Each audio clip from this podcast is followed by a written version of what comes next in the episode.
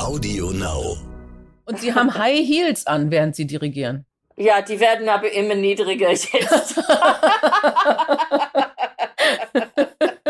Und ich habe ganz spezielle Wagner-Schuhe. Und die sind Okay, ziemlich Wagner-Schuhe. Meine Okay. Wagner-Schuhe, da sind die Absätze eher klein.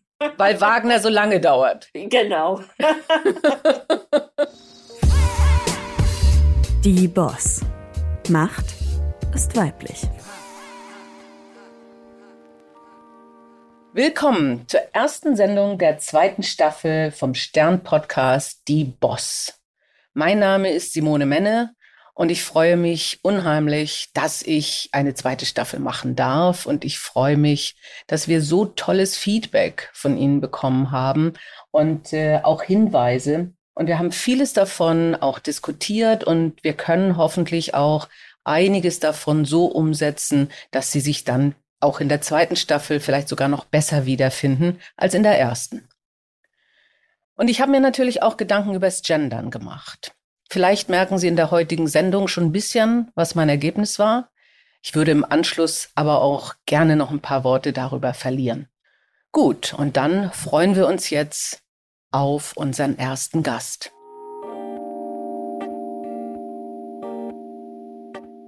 Wir beginnen mit der ersten Sendung der zweiten Staffel von Die Boss mit einem wirklichen Weltstar.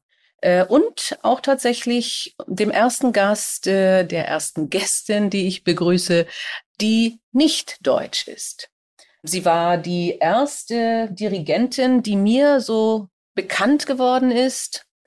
Sie hat jahrelang die deutsche Musikszene geprägt als Dirigentin äh, und Intendantin in Hamburg.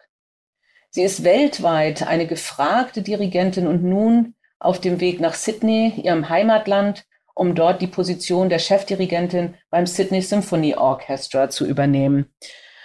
Und sie heißt mit Vornamen genau wie ich, Simone.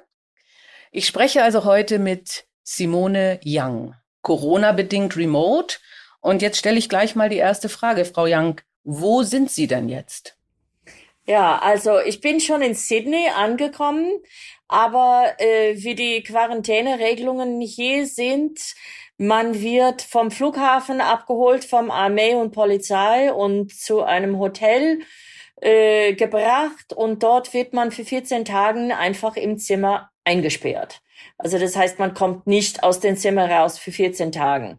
Und das Essen wird geliefert in Pap Pap äh, Papiertüten vor der Tür, mit Klopfen an der Tür. Man sieht keinen Mensch, bis auf die Krankenschwester, die zweimal innerhalb von den 14 Tagen die Covid-Tests durchführen. Und äh, die anderen Quarantänegäste, man winkt sich zu. Wir haben eine Facebook-Gruppe schon etabliert. Es gibt am Abend so ein, ein Winken mit den Handys, mit den Lichten und äh, ja, es ist eigentlich ganz skurril. Aber ich bin schon beim Tag, äh, bin schon über halbwegs durch. Und äh, dann habe ich fünf Tage Freiheit, bis ich Proben beginnen für Anfang der Spielzeit. Wir sind hier umgekehrt äh, zu Europa. Das heißt, jetzt beginnt der neue Spielzeit im Februar. Und ähm, ich als neue designierte Chefin mache die ersten zwei Wochen der neue Konzertsaison. Und hier läuft das Konzertsaison normal. Äh, wir werden 100, äh, 1200 äh, Zuhörer haben. Wahnsinn. Zwar alle mit Mund-Nasenschutz, aber sonst eigentlich ein Konzert, wie man es kennt. Weil hier hat man das Virus, also der Stand heute ist, dass seit über einer Woche gibt es überhaupt keine neue Infektion. Okay, und deswegen halt die strengen Maßnahmen, damit man Genau. wirklich sagen kann, wir haben ansonsten alle Freiheitsgrade, aber jeder, der reinkommt, muss halt erstmal diese 14 Tage überstehen. Naja, es hat alles Vor- und Nachteile. Hat alles Vor- und Nachteile. Das Einzige, das ich wirklich lästig finde, ist, dass es keine frische Luft gibt. Ja, klar. Die Hotels sind für Touristen gebaut oder für, für Geschäftsreisenden und äh, nie daran gedacht, dass man 24 Stunden da drin sitzt. Und das heißt, Klimaanlage läuft die ganze Zeit und man kann die Fenster gar nicht öffnen. Also draußen heute waren es 36 Grad, Aber drinnen habe ich die Klima auf 17 Grad, damit richtig viel frische Luft reinkommt. Und äh, ich bin angezogen wie im Spätherbst in Deutschland. oh, Wahnsinn. Oh, oh. Oh, das ist spannend. Gut. Okay, dann versuche ich, Sie jetzt ein bisschen abzulenken mit ein paar äh, hoffentlich interessanten Gesprächsteilen. Äh, mein Anfang war so ein bisschen äh, eine Frage, ob ich naiv bin. Wir hatten ein Lufthansa-Orchester oder wir haben immer noch ein Lufthansa-Orchester, als mhm. ich bei der Lufthansa war. Äh, das sind tatsächlich 60 Menschen aus allen verschiedenen Bereichen der Lufthansa, also auch Flugbegleiter, Piloten, IT-Menschen, die zweimal im Jahr ein Konzert spielen. Ich war Schirmherrin und ich habe häufig auch benutzt das Bild eines Orchesters, als Abbild eines Unternehmens, indem man nämlich sagt, wir haben Experten, äh, jeder ist an seinem Instrument äh, sehr, sehr gut. Ähm, und äh, das Wichtige für einen Unternehmenslenker ist, ich war ja Vorstand bei der Lufthansa, ähm, die diese Experten alle zusammenzubringen zu einem harmonischen Bild und zu einem Team zu machen, so dass am Ende ein gutes Unternehmensergebnis rauskommt. Stimmt diese Analogie? Würden Sie sagen, ja, so ähnlich funktioniert auch ein Orchester oder war ich da ein bisschen naiv? Nein, naiv auf keinen Fall. Aber eigentlich Orchester funktionieren unterschiedlich, je nachdem, wie das Niveau ist. Ich habe es manchmal verglichen für junge Studenten, die sagen, dass sie äh, dirigieren wollen, habe ich manchmal das verglichen mit einem Flügel. Und ich sage, ein, ein, was macht der Dirigent? Also der Dirigent ist oder die Dirigentin ist ein Musiker, dessen Instrument das Orchester ist. Aber mhm. das ist wie ein Pianist, der auf ein Flügel spielt. Aber jede von den 88 Tasten ist ein Expert. Jeder hat eine Meinung. Jeder hat eine Persönlichkeit. das ist dann doch anders. Und ähm, Anders als ein Unternehmen ist die Hierarchie in einem Orchester eigentlich sehr altmodisch, wenn man das mit heutiger Führungsmethoden oder Führungspsychologie vergleicht. Das ist sehr nach dem 19. Jahrhundert Modell. Es gibt eine Person, der vorne eigentlich wortwörtlich den Takt angibt. Dann gibt in jeder Abteilung die ersten Violinen, die zweiten Violinen, gibt es ein Vorsitzende oder beziehungsweise Konzertmeister und Vorspieler und so weiter. Dann gibt's die Bläser als Satz, wobei jeder Erste in seiner Gruppe ist Solist. Also ist eine sehr klare Hierarchie und viel vertikaler als die eine Führungsmodell in einem großen Unternehmen, wo heutzutage viel mehr, viel mehr auf dem Waagerecht-Ebene ähm, gebracht wird. Also es ist eigentlich äh, eine sehr altmodische Hierarchie, das in, das in der Aufführung auch sehr eindeutig ist. Es gibt eine Person vorne und das Orchester macht mit. Wobei in den Proben ist es doch etwas demokratischer. Äh, und in der Vorbereitung noch demokratischer. Also es ist ein, äh, wird immer komplizierter, sagen wir mal so. Ähm, wird aber dadurch, glaube ich, auch heutzutage immer menschlicher. Also die Zeiten von den alten Autokraten, Männer mit langen weißen Haaren und, und schlecht gelaunt, die äh, alle kritisiert haben, alle schlecht gefunden haben. Die Zeiten sind eigentlich vorbei. Demokratie bei den Proben, also mir leuchtet diese Hierarchie ja durchaus ein, weil eigentlich, und ich glaube, das haben Sie auch in Interviews immer gesagt, wichtig ist ja, dass Sie als Dirigentin das umsetzen, wie Sie das Stück fühlen und hören. Von daher kann das Orchester ja nicht demokratisch sagen, oh, ich glaube, dieser Satz, den sollten wir jetzt ein bisschen schneller spielen oder ein bisschen lauter. Ja, es wird immer Musiker geben, die eine andere Meinung haben. Und okay. je nachdem, wie die Persönlichkeit ist, ähm, wird es nett, kollegial oder etwas spitz ausgedrückt. Ähm, aber am Ende, sagen wir mal so, am Ende ist der Dirigent oder die Dirigentin ist der letzte Verteidiger des Komponistens. Okay. Und man muss als Dirigent sich so vorbereiten, dass man bis zu dem Besten, dass man ehrlich sagen kann, in den Fußstapfen des Komponistens läuft, dass man versucht, das umzusetzen, was der Komponist gewollt hat oder gewünscht hat. Das ist interessant, weil das ist alles so subjektiv. Mhm. Ähm, weil es gibt immer Argumente, wo man sagen kann, ja, aber ein Komponist in 1830 hätte nie die technische Möglichkeiten ein modernes Orchester sich vorstellen können. Und das stimmt. Aber ich denke, man kann nur für sich ehrlich sein, weil eigentlich, wenn man, wenn man in einer Vorstellung oder in einem Konzert steht am Pult, man ist zu einem gewissen Punkt nackt vor den Musikern.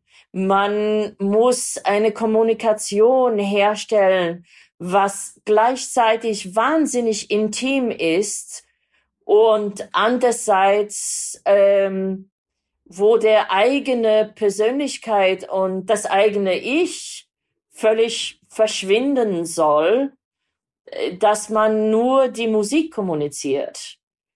Es ist eine, ein Spagat, das man dann machen muss, um die eigene Überzeugung eigentlich ist etwas, es ist nie, nicht die eigene Überzeugung von sich selber zu präsentieren. Es ist die Überzeugung von der Musik, vom Komponisten.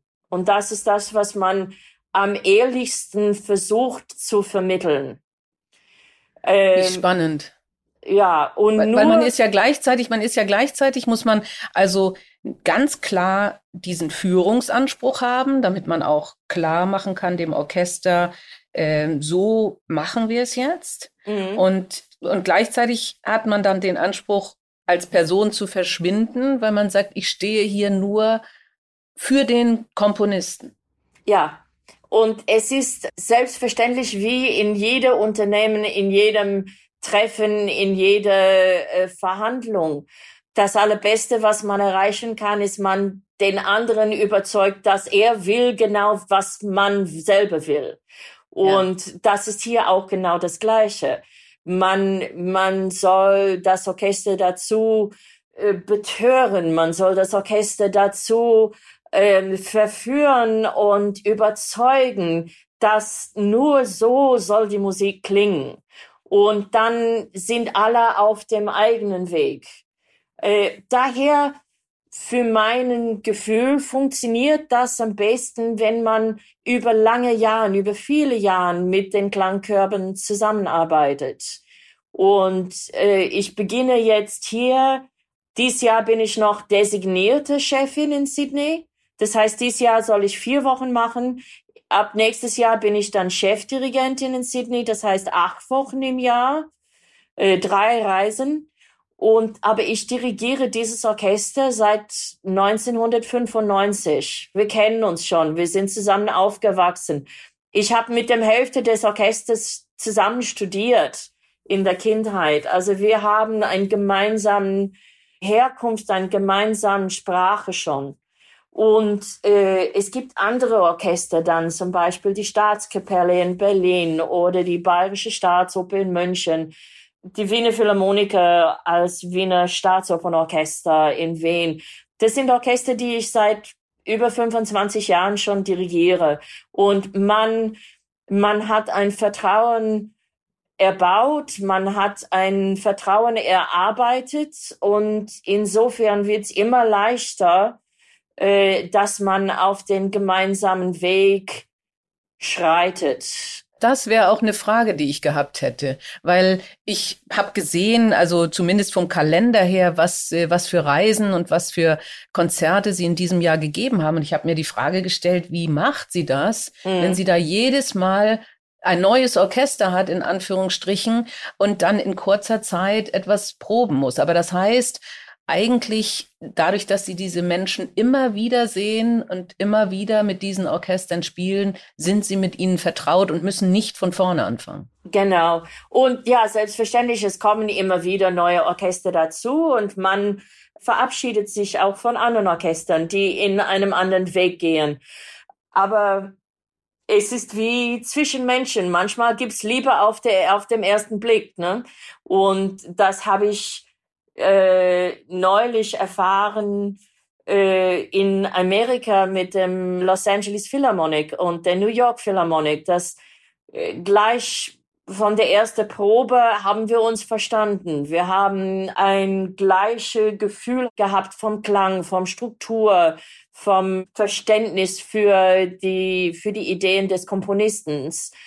Ich bin inzwischen ich finde das ganz lustig. Ich halte, ich hasse dieses Begriff Spezialistin. Aber ich bin inzwischen quasi durch die Welt bekannt als Spezialistin für spätdeutsche Romantik mhm. und ähm, 20. Jahrhundert. Also alles, sagen wir mal, von Beethoven oder Tick später bis zum Hindemith und äh, Benjamin Britten und äh, weiterhin zu Henze und Reimann. Und meine Art, diese Musik zu vermitteln, ist jetzt bekannt mit vielen von diesen Orchestern. Und man wählt sein Repertoire, wenn man ein, ein neues Orchester trifft. Man wählt sein Repertoire mit zwei, ähm, mit schon zwei Hintergründen. Eine ist, was liebt dieses Orchester? Was mögen die spielen? Was was wollen sie spielen, was spielen sie als Natur und daher, was will ich mit diesem Orchester spielen. Okay. Und dann schaut man, was das Orchester in den letzten 20 Jahren gemacht haben, was die mit ihren letzten Chefs gemacht haben äh, und wählt entsprechend das Repertoire und ja, und dann gibt's Liebe aus dem, auf dem ersten Blick. Es gibt auch Orchester, wo es gar nicht funkt. Und ja. äh, dann gibt's andere Orchester, wo man 15 Jahre lang da war und es wird immer, die Verhältnis wird immer äh, schwieriger. Es ist genau wie Menschen. Wie gesagt, es sind acht, die 28, 88 Tasten auf dem Klavier und ja. äh, jeder hat eine Persönlichkeit. Toll. Es ist ja so, Dirigentinnen, aber auch Komponistinnen gibt's ja immer noch sehr wenige. Ähm, und äh, ändert sich das jetzt? Äh, es ist, ist ja auch, dass bei Orchestern früher Wiener, Wiener Philharmoniker haben Sie erwähnt, da haben Sie dirigiert, da gab es noch keine einzige Frau im Orchester. Ja, stimmt. Und, äh, und es gibt ja auch Orchester, die da lassen das Vorspielen vorm Vorhang machen, äh, um, um auch unabhängig von dem äußeren Eindruck oder auch von dem Geschlecht auszuwählen. Wie, wie sehen Sie da jetzt die Entwicklung? Ja, es hat sich enorm verändert in vor allem in den letzten zehn Jahren. Ähm, wissen Sie, ich bin bis zu einem gewissen Punkt ähm, Geschlecht und äh, und Herkunft äh, völlig blind. Ich merk's nicht einmal ich glaube, das wird auch langsam so werden für das Publikum. Genau in der gleichen Art wie vor 50 Jahren war es ein seltener Fall, ein weibliche Solistin als Geigerin oder Pianistin zu sehen. Heutzutage ist es eigentlich völlig wurscht. Hm. Und ich glaube, die Zeit kommt auch für Dirigenten und Komponisten, ich bin eigentlich nach wie vor sehr der Meinung, dass eigentlich nur die Leistung zählt. Aber ich muss dazu sagen, ich stammte aus einem Land und ich begann meine Arbeit in einem Land, das in diesem Hinsicht überhaupt sozial schon viel weiter war. Ich weiß noch, äh, da habe ich in den 90er Jahren so wahnsinnig viele erste äh, Punkte gesammelt. Das hing mir bis zum Hals hin. Das, das konnte ich nicht mehr hören. Ähm, und ich war dann immer einfach nur überrascht, dass das überhaupt jemand interessiert. Es ist ein bisschen die, das Thema von einem, ein Hund, der spricht. Äh, das ist uninteressant. Interessant ist, was man sagt. das ist sehr schön. Das ist sehr schön. Aber es ist, es ist leider eben nicht so selbstverständlich und Sie haben recht, vielleicht ist das in Australien einfacher, aber auch für Sie war es ja gar nicht so selbstverständlich, dass Sie Dirigentin werden. Also Sie kam nicht etwa aus einem Haus, wo beide Eltern musiziert haben. Sie hatten kein Klavier zu Hause. Ich habe gelesen, Sie haben zunächst mal auf einer Papiertastatur geübt. Ja. Ähm, ich denke, Sie mussten da auch sich ganz schön durchkämpfen, oder? Jetzt egal, ob Mann oder Frau, aber wahrscheinlich als Frau doch noch ein bisschen mehr. Ich habe auch gelesen, dass Ihnen irgendjemand mal gesagt hat, die Frauen werden nicht die Dirigenten, die bleiben die Assistentinnen. Ja, und aber ich bin eher sehr sturköpfig und ähm, das Beste, das man mir sagen kann, ist, dass es gibt etwas, das ich nicht machen darf. Und dann werde ich genau versuchen, das, äh, das Gegenteil zu beweisen ob das die irische Herkunft ist, die sind auch ähm, bekannten Sturköpfe, die Australier auch. Keine Ahnung. Es war für mich, ähm, ja, es soll niemand Musiker werden, der das nicht braucht. Es gibt viele andere Sachen, die ich hätte werden können. Mein Vater war zuerst Schullehrer und dann später Rechtsanwalt und jeder hat gemeint, ich würde auch Rechtsanwältin. Ich wäre wahrscheinlich sehr glücklich als Rechtsanwältin gewesen. Ähm, keine Ahnung, aber ich habe die Musik gebraucht. Und das war dann der Anstoß. Ähm, ja, ich kam auf, auch keine, ich kam aus keine Musikdynastie. Wir kannten nicht einmal Profimusiker außer meinen direkten Lehrer das war für mich eine ganz merkwürdige Welt, überhaupt die Musikwelt, dass ich fing an, das wirklich ernsthaft zu studieren. Aber es war für mich nie die Frage, dass ich etwas anders werden soll. Das Dirigieren kam so quasi per Zufall, ähm, indem ich immer halt die beste vorbereitende Person war in dem Moment, ob es das Laienorchester war oder ob es das Laienchor war oder in der Schule schon, ob ich was komponiert habe, das aufgeführt werden musste, da musste ich dasselbe vorbereiten und dann halt war man am Dirigieren. Das war einfach so. Und vielleicht war es deswegen auch leichter für mich. Ich habe nie Dirigieren studiert. Ich musste nie eine Vordirigat ein, eine Aufnahmeprüfung machen für eine Musikhochschule oder sowas. Also das ist eigentlich damals, das ist dort, wo die Diskrimination schon begann. Ich war schon Dirigentin an der Oper in Sydney mit 24, wo das war in 1985, da waren damals die meisten Deutsche in meinem Alter waren noch in den Musikhochschulen. Ja. Eine Kette von Zufällen. Also Frauen sagen ja häufig, das sind Zufälle und Glück. Äh, aber Sie haben eben auch gesagt, und das wäre auch so eine Frage, wir fragen häufiger ja mal nach einem Karrieretipp. Äh, ist der Karrieretipp stur sein oder ist der Karrieretipp eher, mach das, was dir Freude macht? Was wäre was wäre Ihr Tipp für Frauen, die, die sich durchsetzen wollen?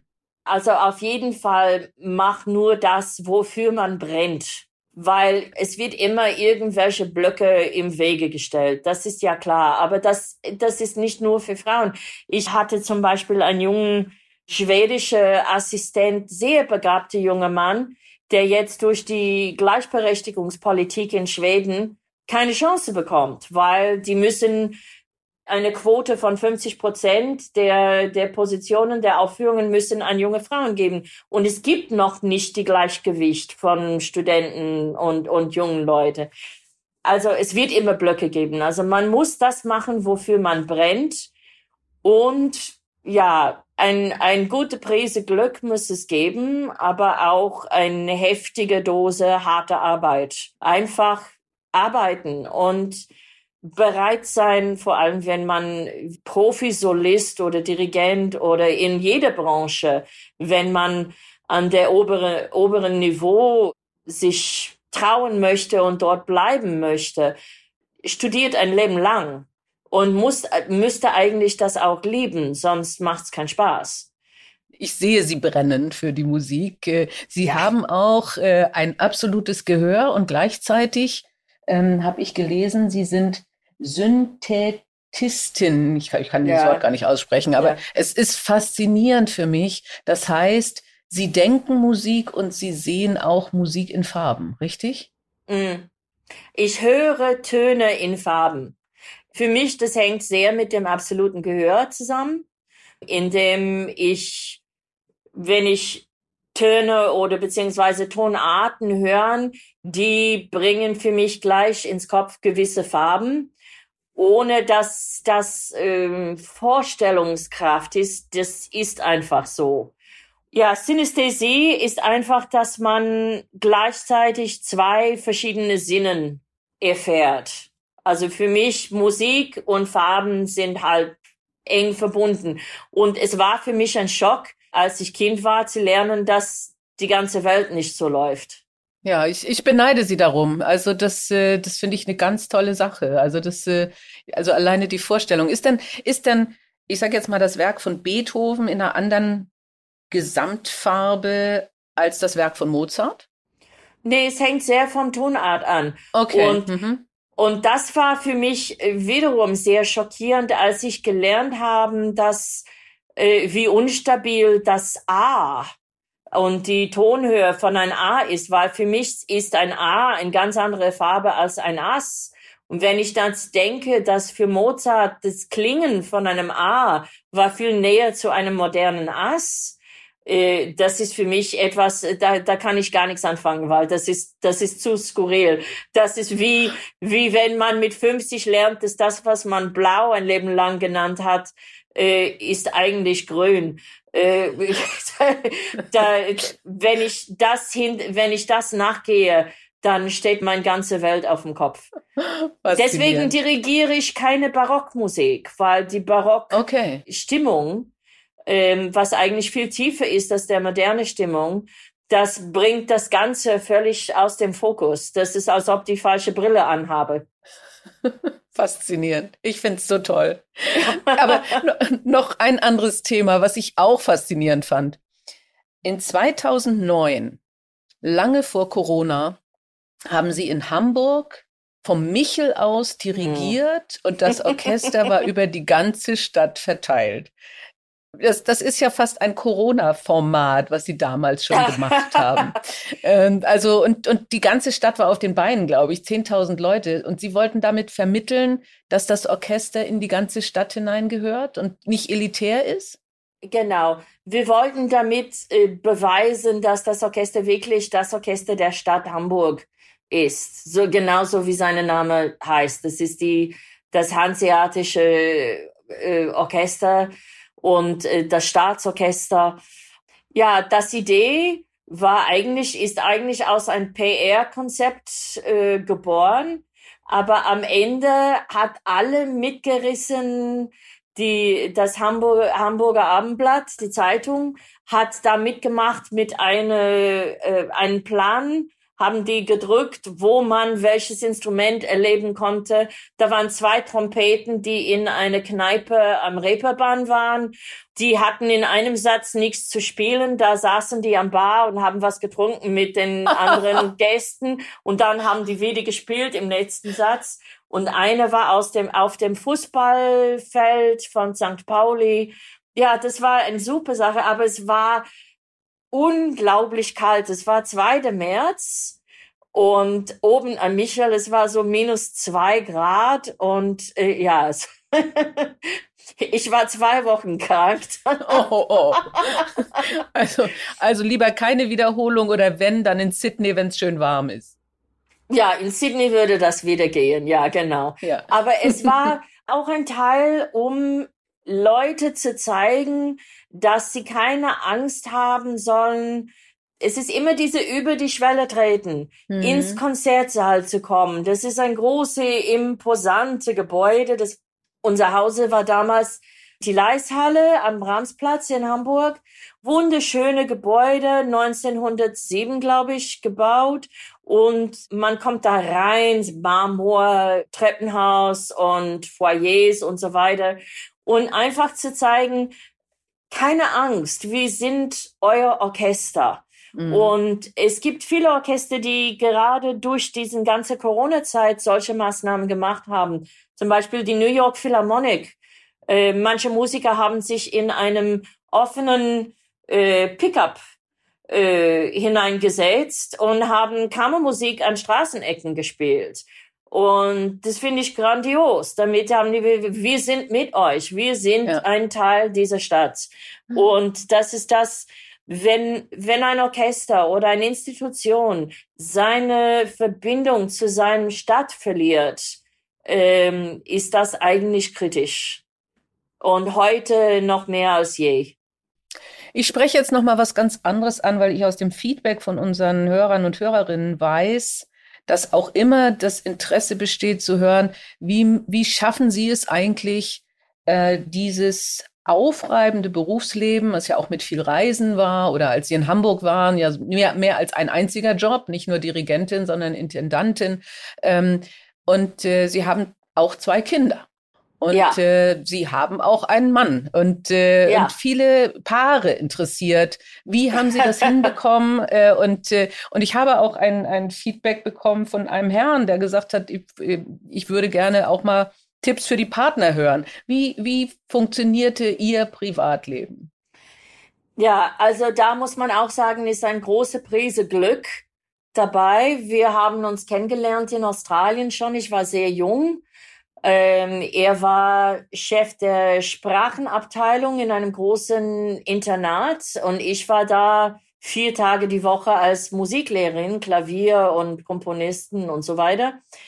Und äh, ich hätte genauso gut einen Mathematiklehrer heiraten können oder ein, ein, äh, ein äh, Naturwissenschaftler oder so. Und das ist gerade der, der Chef der Fremdsprachen war, ähm, passte, weil als ich dann fünf Jahre später gesagt haben, eigentlich wäre jetzt die Zeit, ich müsste nach Deutschland, äh, statt dass er sagt, oh mein Gott und meine meine Rente und meine lange Jahren arbeiten und so weiter, hat er nur gesagt, juhu, wann fahren wir ab? Ne?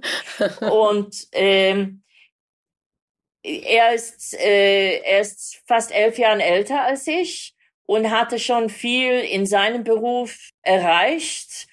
Und es ist leider der Schicksal von Lehrer, dass auch die besten, allerbesten Lehrer, wenn sie weiterkommen wollen in dem Beruf, verbringen sie viel weniger Zeit in der Schulklasse und viel mehr Zeit mhm. äh, im Büro. Und das wollte er sowieso nicht. Mhm. Da hat er schon von Anfang an gesagt, dann seine Karriere geht am zweiten Platz. Ich glaube vor allem, sagen wir mal, seit dem Moment, wo meine Gast, äh, meine Arbeit als äh, internationale Dirigent, wo die viele Reisen begannen, wäre es unmöglich gewesen, hätte er auch so einen Powerberuf mhm. gehabt habe. Also ich habe die größte Respekt vor den Künstlerpaaren, wo, wo zwei Künstler das schaffen, auch mit Kindern. Ich habe keine hm. Ahnung, wie die das schaffen. Also für uns, ähm, es gibt ein wunderbaren Gedicht von John Donne, wo er, er sagt von dem Paar, dass die, wie die zwei Punkte sind von einem, äh, wie heißt dieses Ding in äh, Geometrie? Auf Englisch heißt es ein Kompass. Ein Zirkel? Ja, genau. Wie heißt mhm. es? Ein Zirkel. Ein Zirkel. Mhm. Ein Zirkel. Und der John dann sagt, wir sind wie die zwei Punkte von einem Zirkel. Eine ist, one is the fixed foot. Ah, Eine okay, ist das ja. fixierte Fuß und das andere, und das war halt ich. Und wir hatten dann immer eine Regel, äh, drei Wochen war Schlusspunkt. Wenn wir drei Wochen auseinander waren, dann würde er mit dem jeweiligen Kind zu mir kommen oder umgekehrt. Und ähm, das zweite Kind ist durch die Welt mit mir gefahren. Also da ging ich immer von der ähm, immer von der Ansicht an, es war mein Wahl, ein zweites Kind zu haben. Und ähm, um meinem Beruf und meiner Musik gerecht zu sein und meinem Kind gerecht zu sein, da konnte ich auch nicht erwarten, dass ich auch schlafen konnte. Und ich habe einfach, ich habe gelernt, mit wenig Schlaf auszukommen für Wahnsinn. einige Jahren.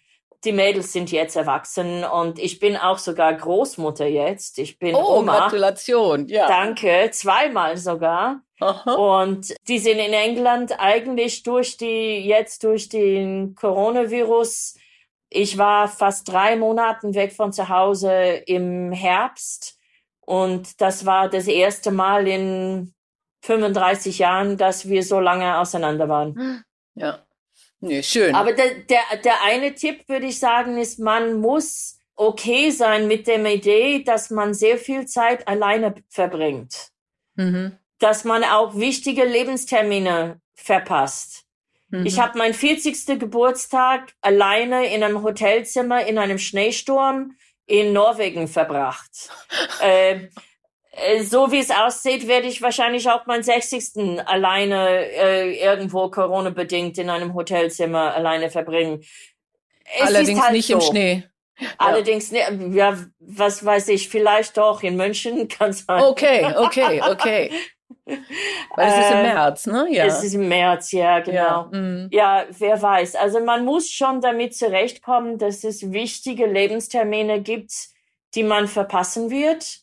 Das ist manchmal sehr traurig, aber es ist halt so. Man muss halt die Prioritäten setzen. Mhm. Gut, dann kommen wir zu anderen Prioritäten. Ich habe natürlich auch äh, mir äh, Aufnahmen angeschaut, äh, wie Sie dirigieren. Und Sie haben, glaube ich, auch äh, mal gesagt, man wird mit den richtigen Händen geboren oder nicht. Und ich hätte mhm. ehrlich gesagt gedacht, also das kann man doch lernen. Ich hatte mal einen Managementkurs, äh, da hat man uns als Manager mitten ins Orchester reingesetzt und mhm. äh, zwischendrin durften wir dann auch mal dirigieren. Und man denkt ja manchmal als Laie, wozu braucht man eigentlich einen Dirigent? Die können das ja. Stück doch, nicht? Ja. Und, äh, und dann sollte ich eben auch dirigieren und wichtig waren halt klare Ansagen und klare Zeichen. Ich habe dann ähm, die Abwärtsbewegung mit den Händen so langsam gemacht, dass der Dirigent zu mir gesagt hat, wenn der Klarinettist lila wird, dann war es zu langsam. Wenn er also, vom aber, Stuhl umkippt. genau. Ja, genau.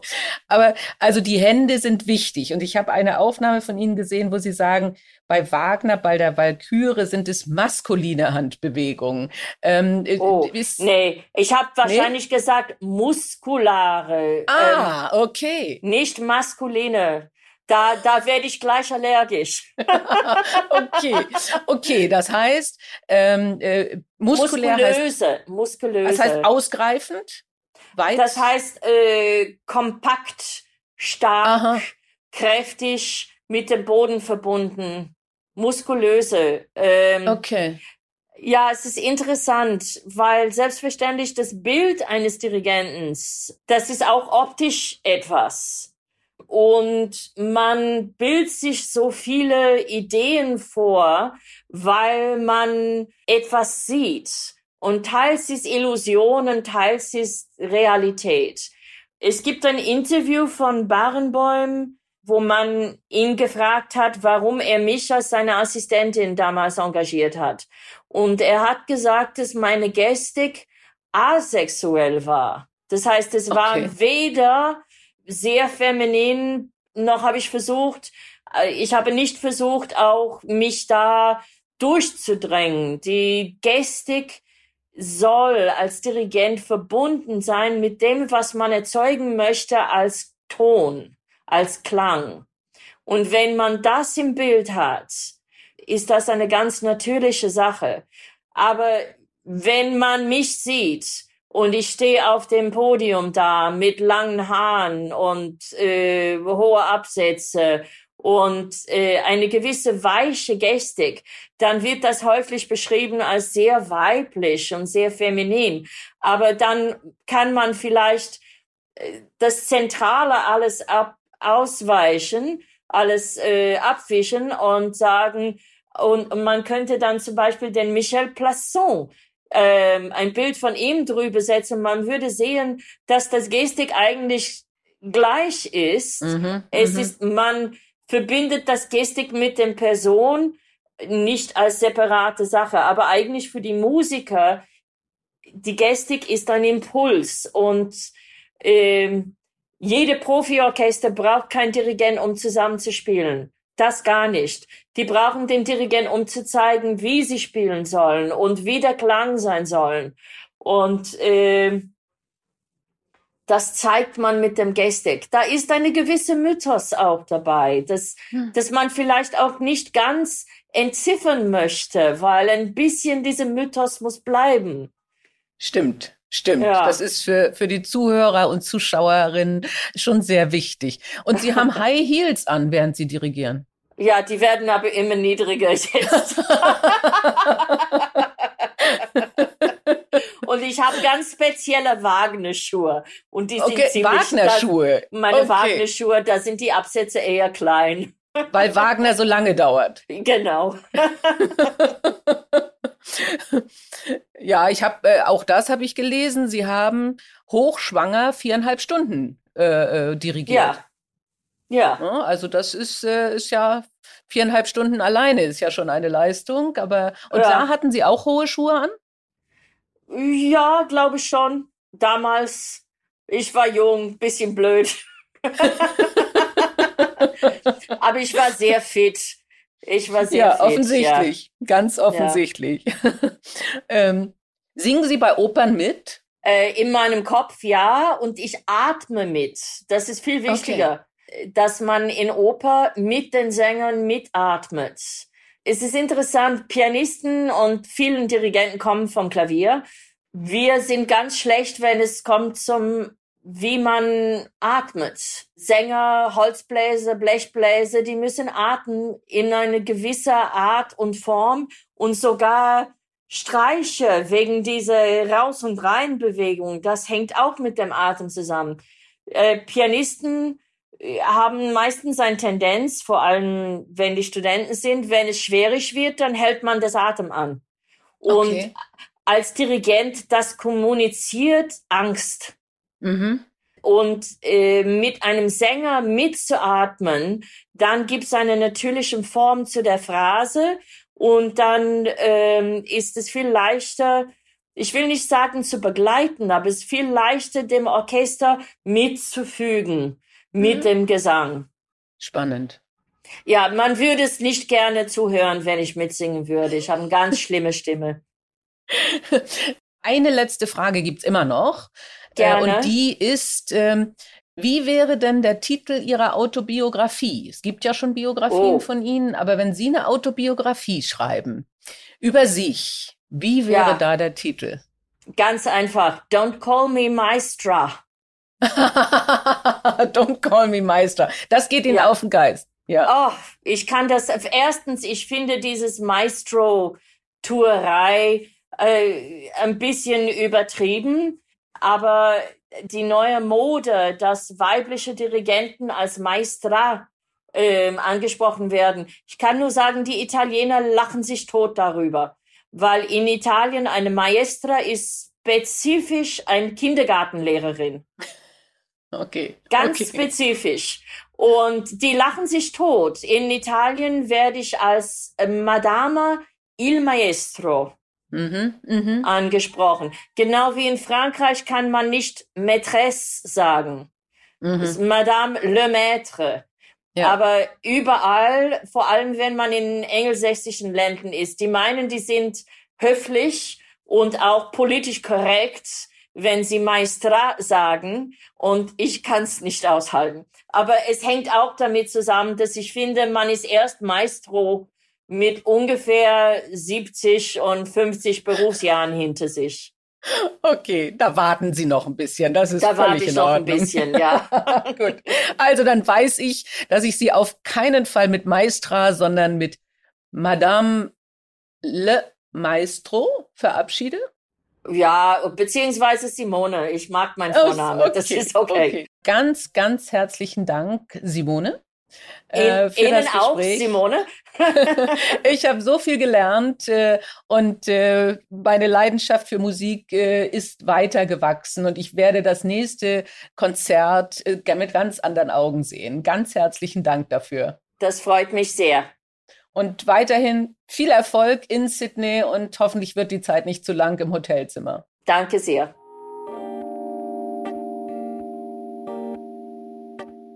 Wie versprochen, jetzt noch ein paar Worte zum Thema Gendern. Und interessanterweise hat Frau Young ja eben auch etwas dazu gesagt. Mich treibt ähnliches um. Ähm, ein ganz klassisches Gendern wo man sagt, das generische Maskulin, wie es so schön heißt, Lehrer ist automatisch immer ein Mann und Lehrerin ist automatisch immer eine Frau, grenzt wiederum andere Menschen aus. Wir polarisieren die Welt dann in zwei Geschlechter und das finde ich auch nicht richtig. Wichtig ist mir aber, dass ich natürlich immer Frauen und Männer mit einbeziehe. Ich werde also versuchen, deutlich auf meine Sprache zu achten und immer Hörerinnen und Hörer ansprechen. Das wird mir wahrscheinlich auch nicht immer gelingen, denn äh, ich bin 60 Jahre alt und ich habe es so nicht gelernt. Ähm, ich bitte da um Verzeihung vom Voraus her äh, und äh, werde aber, und das ist versprochen, sehr genau darauf achten, wie ich rede, um auf jeden Fall niemanden auszuschließen und möglichst alle einzuschließen. Vielen Dank nochmal ähm, für all Ihr Feedback und Ihre Hinweise äh, auch zu dem Thema Gendern.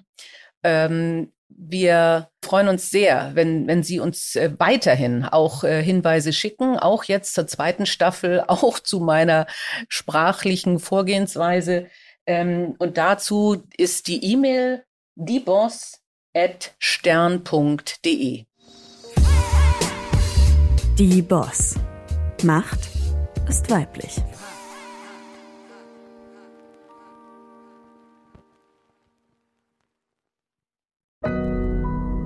Audio Now.